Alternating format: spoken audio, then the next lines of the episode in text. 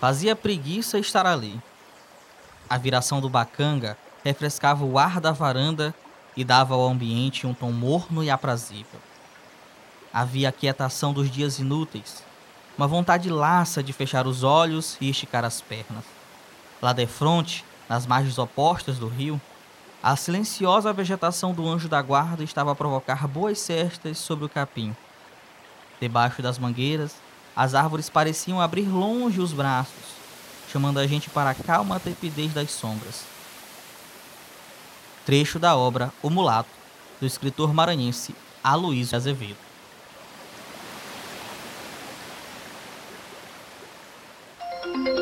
ZYC 658, Rádio Comunitária Bacanga FM 106,3. A primeira comunitária de São Luís uma emissora da Associação Cultural da área Itaquibacanga, Avenida Moçambique, número 9 Altos, bairro Anjo da Guarda, São Luís, Maranhão.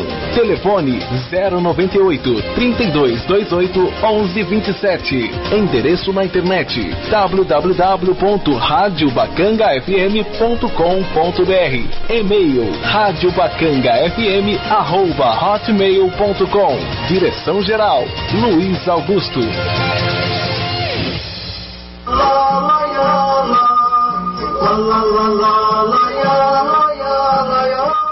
Com 20 anos no ar, a rádio comunitária Bacanga FM é um dos símbolos da resistência e da luta por melhorias vivenciado pelo bairro do Anjo da Guarda, principal comunidade da área Itaquibacanga, em São Luís do Maranhão.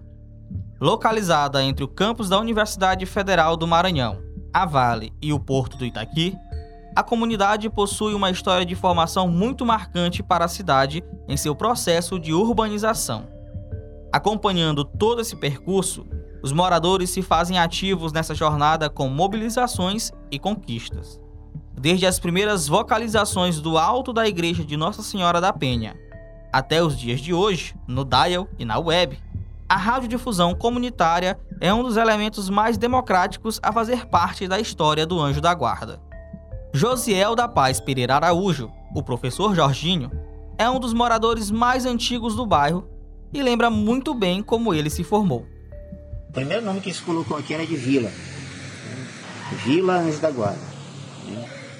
Então eu também nesse, nessa pesquisa procurei buscar por que, que Anjo da Guarda. Né? Então eu fui achar num livro O Mulato, de, de, de Aloysio Azevedo, escrito mais de 100 anos atrás, a alusão que ele faz ao sítio Anjo da Guarda. O sítio Anjo da Guarda, ele é lá no final, ali do lado de lá, ele, ele inclusive no livro ele disse que ele, tava, que ele estava do lado de lá do Bacanga, no, em um... É, é, em um prédio antigo lá de cima, e de lá ele avistava o, ele, ele chama de a viração do Bacanga. Quem também rememora os primeiros anos do Anjo da Guarda é o jornalista Carlos Roberto Martins dos Santos, o Cacá Martins, que cresceu no bairro e integrou os primeiros projetos de radiodifusão comunitária. É uma área que estava planejada pra, já para servir a própria Vale do Rio Doce. Né? Então, é, era uma das condições povoar aquilo ali. Então, para você ver que foi tudo planejado, e ali são quadras. Quadras é dividido por quadras, terrenos do mesmo tamanho, não foi uma área de invasão, foi uma área que foi planejada, doada. Aí aconteceu do, do incêndio na Madre Deus, na década de 70, 69, e foram ocupando, foram mudando, levando para lá. Não tinha barragem ainda.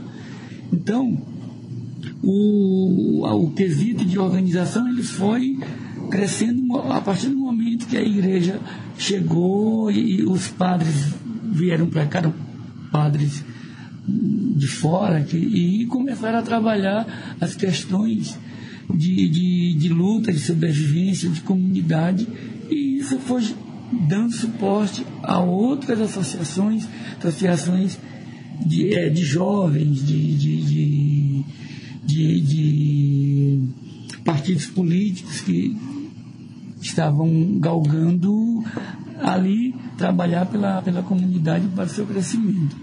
A presença das comunidades eclesiais de base, SEBs, foram de grande relevância para os primeiros anos do bairro. Personagem advindo desse cenário, Jean-Marie Van Damme, o padre João Maria, também relembra a formação do Anjo da Guarda e sua própria trajetória dentro do Maranhão. Aqui o Maranhão, para mim, foi uma escola. Foi uma escola. Eu cheguei no, aqui em São Luís quando estava em plena discussão da implantação do projeto Carajás.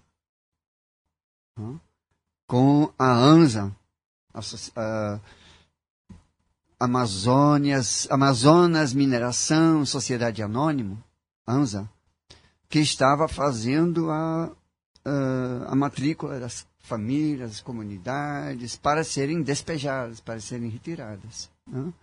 E muitas sem praticamente direito nenhum. Né? Isso chocou a gente. Né? E a gente, naquele tempo, a gente fez uma, uh, uh, várias atividades de preparação das comunidades a enfrentar os advogados da empresa que queriam, por exemplo, uh, dar uma indenização muito rasteira para a desocupação da área. Hum. Isso que foi toda aquela área de, de desde onde que a, a, tem hoje o Parque da Vale, hum? Parque Botânico. O Parque Botânico, que de parque é, é uma vergonha de parque, me, me desculpa de dizer, não, de preservação ambiental não tem absolutamente nada lá, não, não significa nada, até o porto, até depois do porto, onde que tem hoje Cajueiro, por exemplo, né? Taim, né? toda essa região era a região de atuação da gente. Né? Mas eu não fiquei só numa, em São Luís, porque desde o começo uh, falaram para a gente que o Maranhão era um estado com muitos problemas na área rural. Né? Problemas de, de terra, desde o rural, de expulsão. Então, em 77, 78, eu participei ativamente da uh, organização da Comissão Pastoral da Terra, da CPT. Né? Naquele tempo, a CPT era mal vista, porque a gente era a, a vanguarda junto às comunidades do interior na luta pela terra. Tinha um negócio que a igreja teve aí, fazia durante um certo tempo, as coisas que eles chamavam de encontrões, eles faziam os encontrões. Eu não cheguei a participar muito desses encontrões não, mas é, eu sempre soube da realização desses encontrões. Eles faziam, começaram a fazer os encontrões era assim, não, muita gente, que a igreja era, geralmente era é, é, corroborava com o padre, né? E o padre tinha, eh, geralmente tinha uma, uma, liderança grande, né? Então eles reuniam muita gente, né?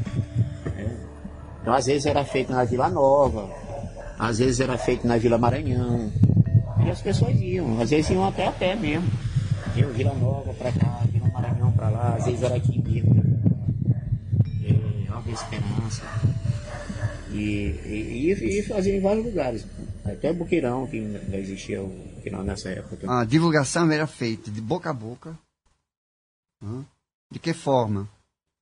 A gente caminhava muito, a gente ia de uma rua para outra, a gente fazia as missas e as celebrações, os encontros e as reuniões, a gente fazia nas ruas mesmo. Sem som, sem nada. Hoje os evangélicos até os, os, católicos têm que ter um som, senão não, não presta. Mas a gente não tinha isso, fazia na frente de uma casa, botava os mochos, as cadeiras ao redor e a gente fazia uh, a, a nossa, o nosso encontro. Né? A formação do bairro do Anjo da Guarda carrega consigo a mancha da tragédia do Goiabal, comunidade de palafitas que foi destruída em um incêndio em 1969. Os moradores foram transferidos para a localização onde se projetava a cidade industrial, que atenderia os futuros profissionais dos grandes empreendimentos que se estabeleciam naquela região. Conduzido de maneira correta ou não, o êxodo do Goiabal levou a cidade de São Luís ao seu processo de urbanização acelerado, com a criação do anel viário. O assentamento de moradias nas primeiras ruas planejadas da cidade industrial deram o pontapé para a formação do Anjo da Guarda. Aquela área ali é, tem hoje ali a areinha, vamos dizer, vamos iniciar ali. Aí tem é, ali o, o, aí tem a, a, a, vala da Macaúba, aí da vala da, da Macaúba e vem, aí vem mais para cá. Aí tem onde tem a, o é, é, Ministério Público Federal ali.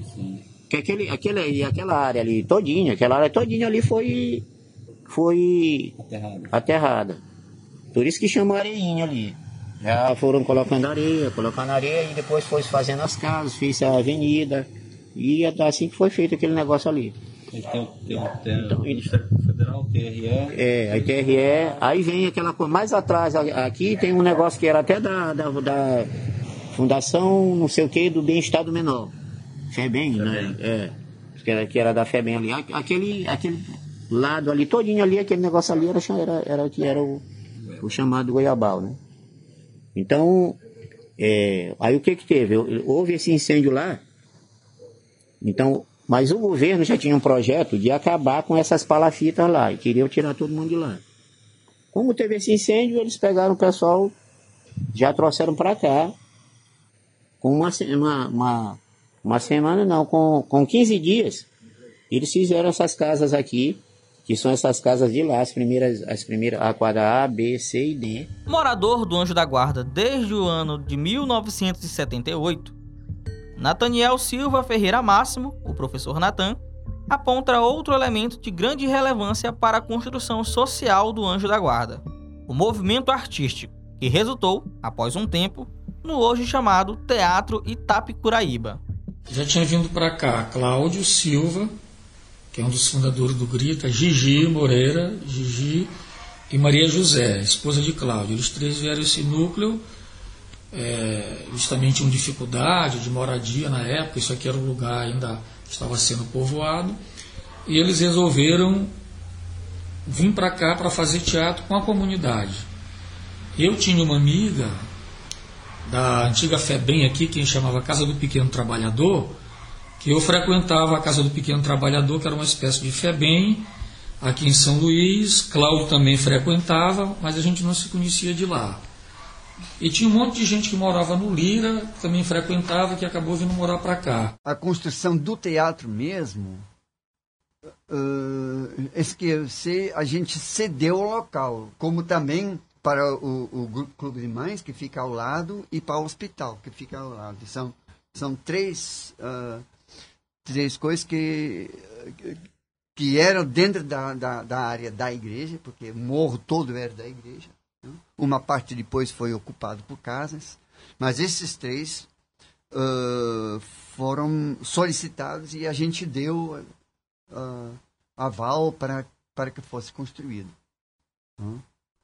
Não com problemas, porque a gente teve um, para não sei se foi diretamente para a construção do do teatro, mas eh, com certeza, para a atuação dos jovens do teatro, a gente teve uma oposição de um, de um delegado, Luiz, Luiz Moura. Sim. Hã? Luiz Moura, que. Da é, família Moura. Isso, exato. Hã? Que ele perseguiu, inclusive, os jovens naquele tempo. A gente teve problemas com ele. Não eu pessoalmente, mas o grupo como tal. Assim. Sobre a luta comunitária, Marcial Gomes que já integrou o quadro de locutores da Rádio Popular do Anjo da Guarda, comenta. Então as pessoas começaram a se unir em busca desses benefícios sociais através desses mutirões e nesse intervalo de tempo começa a surgir a necessidade de um meio de comunicação mais abrangente. Aí entra em cena a, a Rádio Popular. Bacanga FM, com você no coração.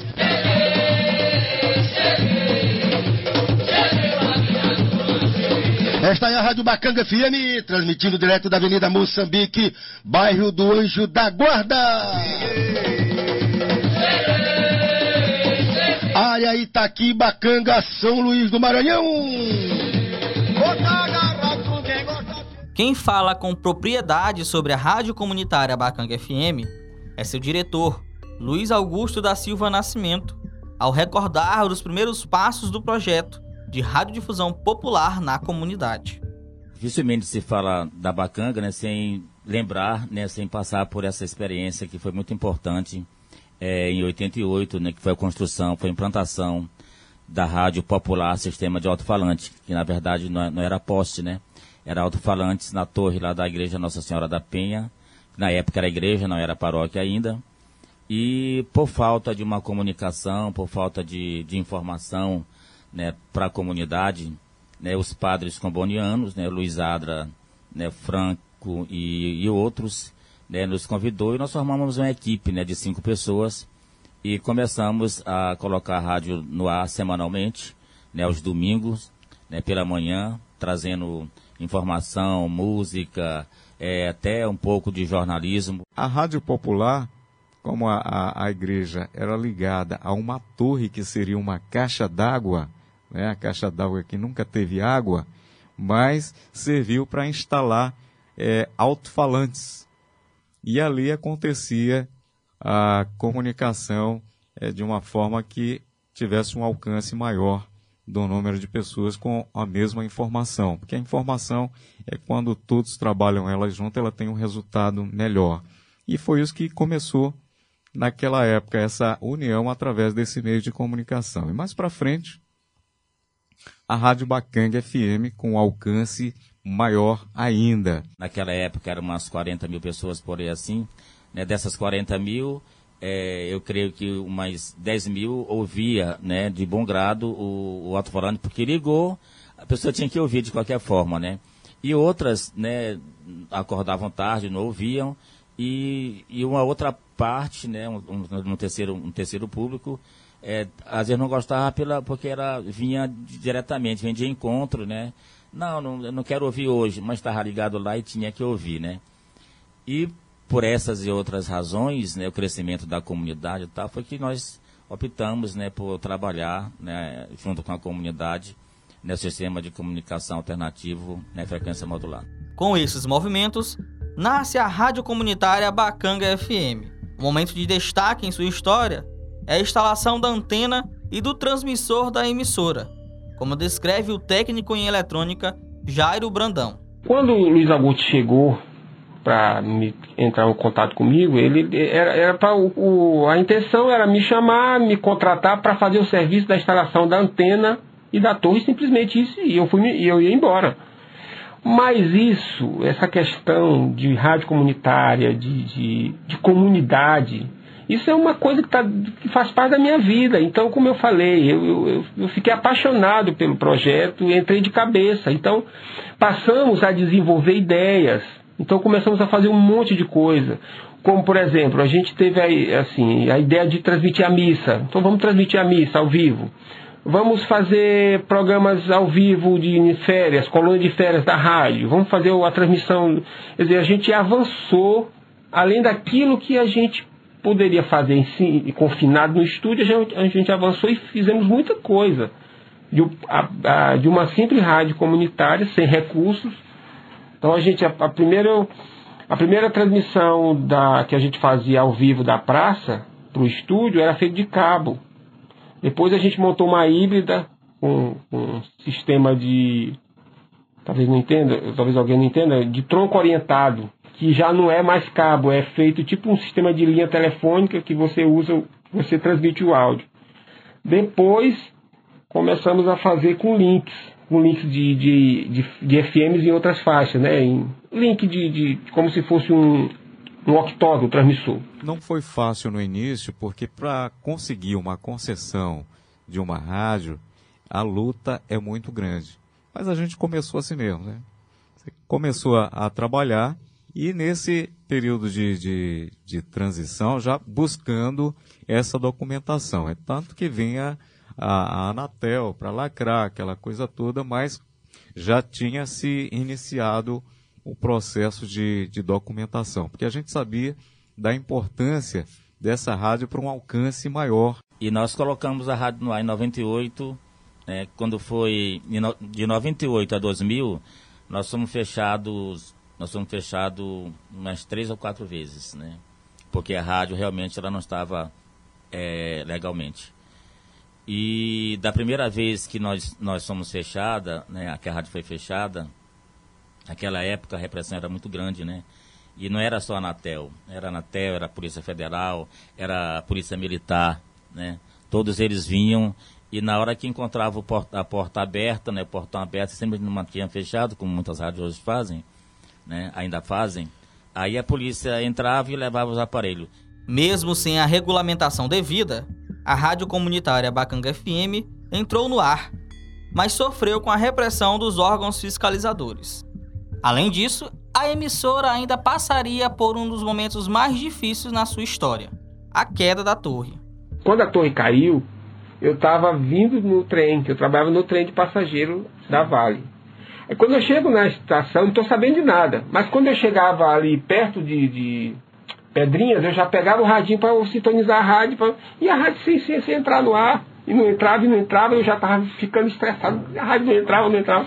Quando eu chego na estação, um funcionário dava assim, a torre da tua rádio caiu. Imagina, a torre da minha rádio, eu sou dono de rádio, nunca fui dono de rádio. Mas eu, ele sabia que eu era tão ligado com a rádio que eu era o dono da rádio, a rádio era minha. E quando eu estou saindo, aí assim, rapaz, a torre da tua rádio caiu. Aí me deu assim um choque que eu gelei. Digo, rapaz, aquela torre caída ali, vai, teve um acidente terrível. Aí ele disse assim, saiu na, na Mirante, que saiu na TV. Aí pronto, acabou comigo. O que mais entristeceu a gente foi quando a torre caiu, né?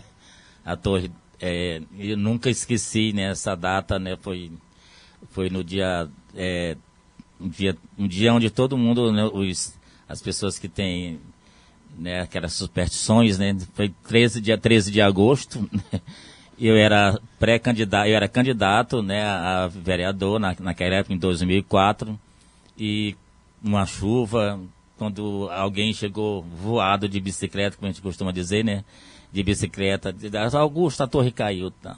Aí quando eu olhei para lá, lá para cima do morro, cadê a torre? Na verdade tinha caído mesmo, né.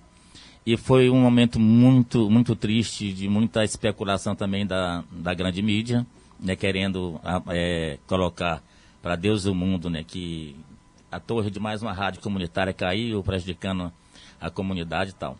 Nós, nós fomos para lá, né, e nessa época era na igreja a, a torre, e tinha né, saído da, da penitenciária né, uns jovens, né, e eles acharam que eu era o culpado da torre tinha, é, ter caído, né? E me abordaram lá, o cara estava armado, né? Me rodearam por lá. E uma senhora, né, que, que é muito minha amiga hoje, né? Ela viu aquela confusão, abriu a porta e disse, Augusto, entra aqui tá? Eu entrei na casa dela, os caras queriam entrar atrás, né? E pulei o, o quintal, pulei outro quintal, saí lá na Taguatu e terminei indo para a Praça do Anjo. Tá? Eu sei que foi um sufoco, né? Passado o momento de repressão e o trauma causado pela queda da torre, enfim a rádio começou a operar em frequência modulada e de forma legalizada, sendo assim até os dias atuais. A rádio comunitária Bacanga FM se consolidou no segmento comunitário como a primeira emissora de São Luís a conseguir a autorização do Ministério das Comunicações para operar como emissora comunitária em acordo com a Lei 9612-1998, que trata da regulamentação das emissoras comunitárias do país.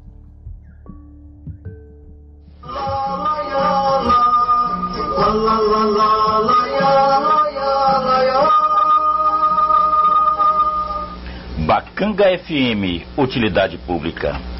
O Colégio Universitário da UFMA informa que já iniciou o processo de retorno às aulas de forma remota, com programação que envolve o planejamento e a capacitação dos servidores até 21 de agosto e a acolhida dos estudantes a partir do dia 24 de agosto de 2020. Os estudantes deverão acessar o endereço eletrônico www.colum.ufma.br para obterem as informações de como participar das atividades. Agradece a direção.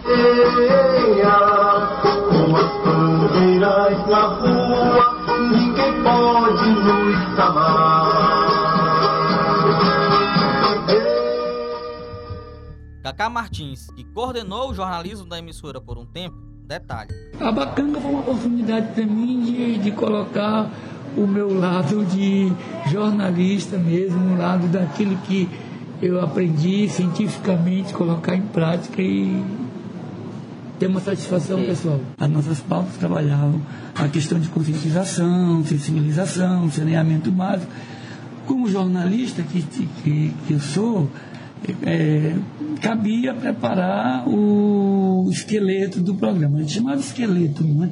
Esqueleto do programa que nós fazíamos, desde escolha de música, baseado no tema. Então, o tema, por exemplo, vamos falar sobre a questão do saneamento, que era a problemática maior, falta de esgoto, falta de, de, de, de hospitais, coleta de lixo. Então, nós pegávamos o tema trabalhávamos, fazíamos enquetes, também nós fazíamos enquetes na, na comunidade.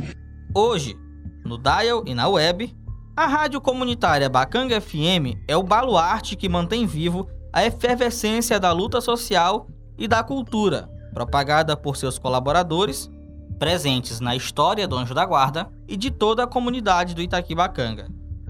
A Rádio Bacanga fez, faz parte da minha vida e mesmo lá longe em São Paulo, a gente está sempre antenado, ligado e procurando de alguma forma ajudar essa rádio que é muito importante para a comunidade. A alegria maior que eu tive foi quando a rádio foi pro ar, né? De um trabalho danado, né? Como é, como fosse um trabalho de gestação, né? Tá, o filho nasceu, então foi um momento de muita alegria. Nós saímos de carro, né, Brandão, para ver até onde a rádio chegava, né? E foi muito, muito bacana, muito, muito alegre esse momento. Comunitária. A emissora respeita seu público, ao buscar manter-se fiel aos ideais dos primeiros moradores do bairro. A luta por uma vida digna aos filhos e agregados do Anjo da Guarda.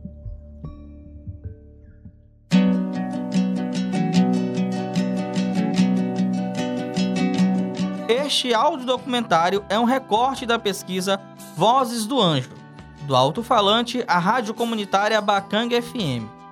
Realizada por Ed Wilson Araújo, Cylon Souza, Robson Silva, Rodrigo Anchieta e Rodrigo Mendonça. Roteiro e direção: Rodrigo Anchieta Barbosa. Pesquisa de material: Rodrigo Anchieta e Cylon Souza. Sonoplastia: Cylon Souza.